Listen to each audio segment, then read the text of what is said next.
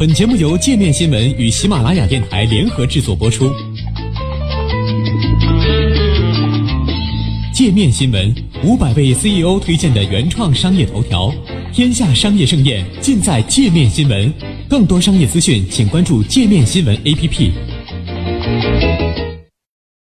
敦刻尔克真的惹恼了法国人吗？如今说起敦刻尔克，光荣多属于英国人。他们在一九四零年动员全国军民之力的发电机行动，从法国海滩上抢救出了三十三点八万人，创造了战场上的奇迹。而法国人或是在乡间泥路上狙击德国坦克，或是在海滩上茫然无措。即便是有幸逃上船的九万人，几周后又重返祖国战场，等待他们的还是亡国的命运。如果不算上抵抗运动、自由法国和北非殖民地那些法兰西战士的话，法国人在整个二战中的形象的确是有些窝囊的。号称欧洲最强大的陆军被德国人的闪电战碾压，本土能称得上战场遗迹的屈指可数。真正载入史册的只有两块：敦刻尔克大撤退和诺曼底登陆。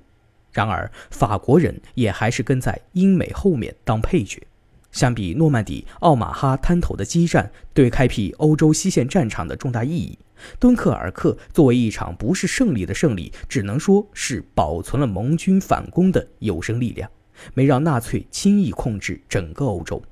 导演克里斯朵夫·诺兰是英国人，敦刻尔克是美国华纳兄弟出品。这部影片除了敦刻尔克海滩上的实地取景，法国人的参与并不多。就连片中饰演法国小兵的阿纽林·巴纳德也是名英国演员，其制作班底、幕后团队就如同当年的发电机行动一样，都是英国人主导的，分给法国人的戏份既少又散。在法兰西的国土上，只出现了两句法语：“一路顺风”和“我是法国人”。除了开场的几个接泪镜头，敦刻尔克基本没有提到拼死抵抗德军进攻、为英国人争取时间的法国第一集团军。再加上撤退过程中两国高层间的举举、士兵间的扯皮和令人寒心的猜忌，也难怪有法国历史学家大为不满了。但即便在法国人的二战记忆中，诺曼底的重要性也远大于敦刻尔克。相比卡昂的二战博物馆和阿罗芒什的登陆博物馆，敦刻尔克只有一个规模不大的纪念馆。每年专程寻迹的多为英国游客，法国人则更多是冲着当地的狂欢节而来。敦刻尔克在法国的档期与英美同步，七月十九号上映，至今法国国内约有二百四十万人次观看。据 a l u s o n 网站统计，该网站相当于法国的烂番茄。目前，专业媒体和普通观众的评分都是四点一分，满分五颗星。这在影评精英化的法国已属难得。通常，好莱坞式商业片在法国的评分不算高，往往是普通观众还买账，影评人多是苛责。虽说法国人很傲娇，但对于诺兰这位英国导演，他们还是心有戚戚焉。诺兰之前每部作品都能拿到四颗星的口碑。折算成豆瓣就是八分神作，其中观众最爱的是《星际穿越》，影评人推崇的是《盗梦空间》。综合看来，敦刻尔克的评价在法国算是中上，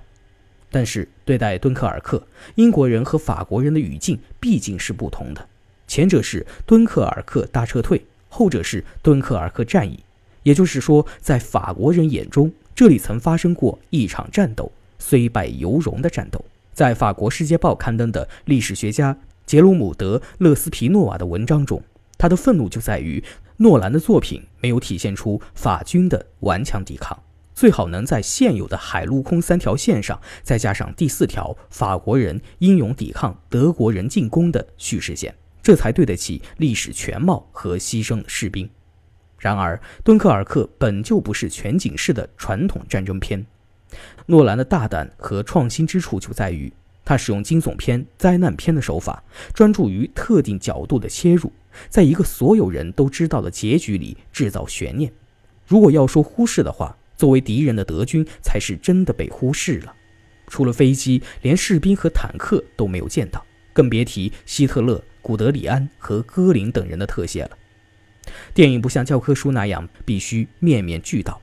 给参战各方下定论。它允许艺术上的虚构、取舍和象征，只要不违背基本史实，都是能够接受的。例如，影片中的一幕，士兵们躲在船舱里，进水时英国人自己先跑了，却叫法国兵去牺牲堵漏水的枪眼。这个巧妙的比喻，浓缩了整个敦刻尔克大撤退的历史局面，比直白的批评英法两军的责任要高明得多。当然，就电影评电影，分析技法和利益，而不是纠结于英国人的史观，在这点上，法国影评人还是具有职业素养的。从给敦刻尔克打满分的《费加罗报》《新观察家》《巴黎人报》，到褒贬参半的《世界报》《解放报》，我们看到的更多的是对诺兰的叙事技巧、人物塑造、节奏和音效的讨论。在这些法国媒体中，有一家的影评特别值得一读。来自法国北方的地方报纸《北部之声》，